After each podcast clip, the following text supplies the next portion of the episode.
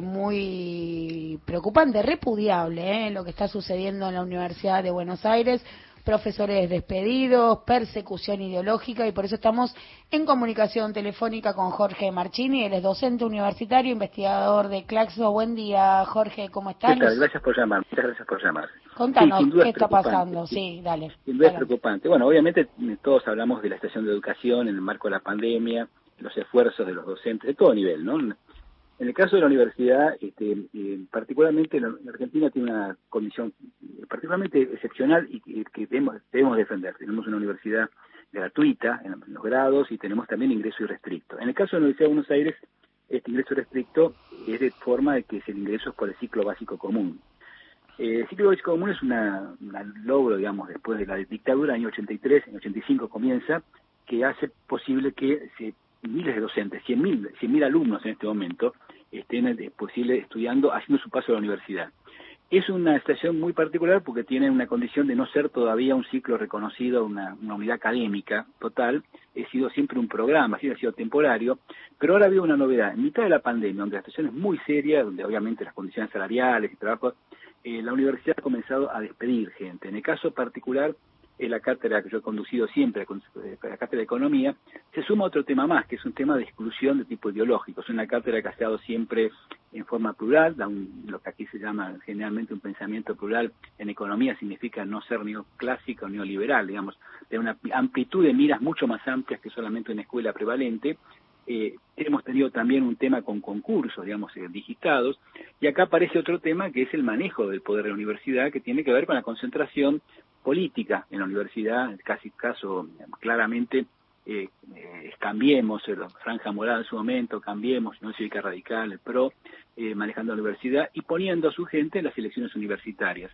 Acá hay una falta de, digamos, de condiciones y muy particulares porque se ha dado despido a cuatro docentes en un principio eh, sin ningún tipo de aviso, es decir, gente que tiene 20 años de docencia no tiene ningún tipo de crítica o observación de tipo académica ni tampoco laboral, ni ética, todo lo contrario, son docentes realmente muy calificados, que se los deja un día a otro, a otro sin eh, ningún trabajo.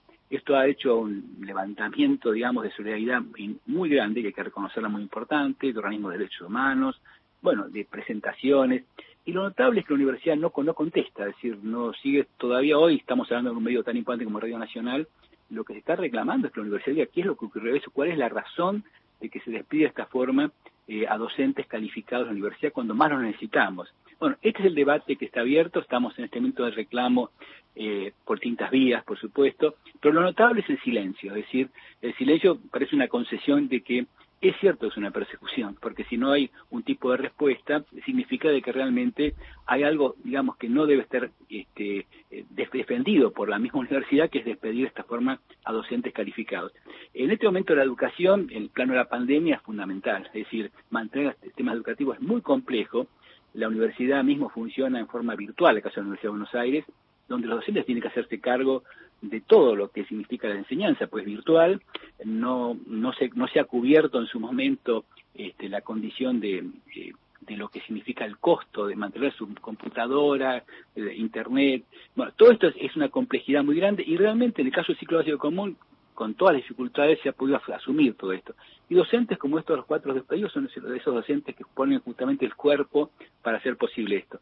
Si sumamos el descenso salarial, las condiciones de trabajo malas, la crisis en general que estamos viendo en Argentina, los despidos de este tipo, creo que es un tema que le hace mucho daño a esta universidad pública. Una universidad pública que nos orgullece mucho de haber defendido en muchos momentos este, las condiciones democráticas básicas, por supuesto, contra dictaduras, pero también la defensa de la democracia en la universidad, libre pensamiento, eh, de también de las condiciones democráticas, que la universidad tiene un compromiso con la sociedad, es decir, el hecho del ingreso irrestricto. Bueno, todas estas condiciones se cuestionan cuando aparecen eventos como este.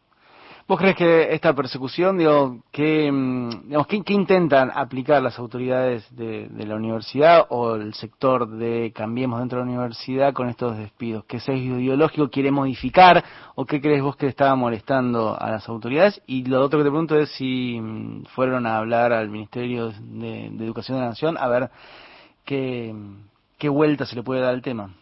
Mira, hay dos temas este, que usted, las intenciones, para una que interpreta. Uno, en principio, bastante simple, es decir, el hecho de que eh, y hay varios ya casos de este tema, en el caso del ciclo básico común se están haciendo concursos para que sean elegidos gente que está políticamente comprometida con el grupo dominante. Esto ya está denunciado también por las facultades sociales, es decir, ya estamos en un tema de manipulación, lo llaman los claustros o las elecciones universitarias.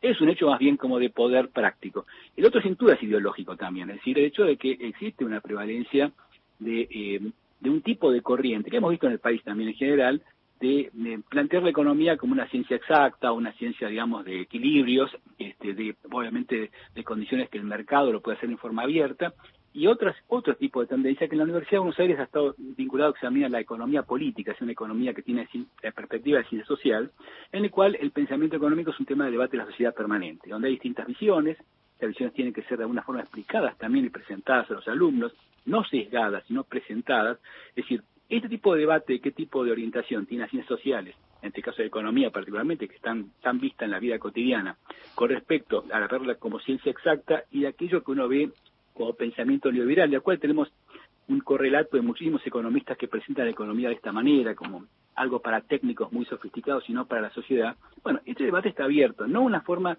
de este... Las dos cosas están presentes en este tema.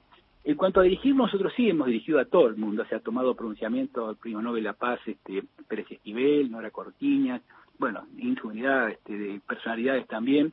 Eh, lo que ocurre es que la universidad defiende la perspectiva, que es equivocada a mi entender, de que es un tema de autonomía universitaria. Eh, la verdad que no es un tema de autonomía universitaria por dos motivos. Uno, porque los docentes son, en este caso, interinos, porque no, son, no están concursados, no están regidos o el régimen universitario, no son ciudadanos universitarios, no pueden votar a la universidad ni tienen representantes.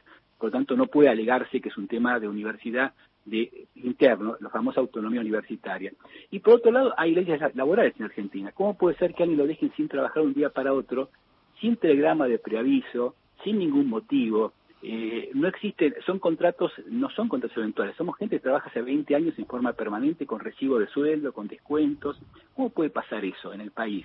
En una universidad que tiene la Facultad de Derecho, que es una Facultad de Derecho con referida, digamos, en dos siglos como de, de alto nivel en cuanto a la enseñanza del derecho en Argentina. Por tanto, esta cuestión es contradicción y esto hace al silencio también. El silencio no es casual, es un silencio de no saber qué decir ante todo esto. Y bueno, tomar una decisión que seguramente está definida por estas razones primeras, digamos, una decisión de cambiar la gente que yo quiero cambiar y por otro lado negar este cualquier tipo de explicación. Las condiciones, estamos en un ámbito legal todavía en Argentina, así que es muy importante. decir, ¿por qué? Bueno, aparece tipo de, limbo, de silencio, y esto desmoraliza mucho también al resto de los docentes, porque dicen, bueno, ¿cómo estamos parados todos? Si a cualquiera lo pueden sacar en cualquier momento, me puede pasar a mí también. Y hoy se necesita fortalecer la educación pública, fortalecer también el ánimo de la educación pública, fortalecer que cada docente tiene razón de ser de ser docente. Y que eso tiene que ser algo que más allá de lo económico, que también está presente, obviamente los niveles de vida están cayendo mucho para los docentes, forma parte de la vocación docente y la vocación de la Universidad Pública Argentina. Por eso son estos, estos conflictos que parecen menores porque son algunos docentes, son un caso líder, porque de alguna forma ponen una referencia, y por otro lado también generan una perspectiva de dónde está parada la educación pública y es particularmente la universidad pública, la Universidad de Buenos Aires en este momento. Jorge, te agradecemos muchísimo por exponer, ¿no? Este caso que abre varios debates, ¿no? Que expone muchas aristas y sobre todo esto, pensar la Universidad de Buenos Aires, pensar la educación pública. Gracias por el contacto con Alafuentes. Gracias a ustedes por la gentileza de llamar y por tomar este tema. Muchísimas gracias. Te mandamos un abrazo.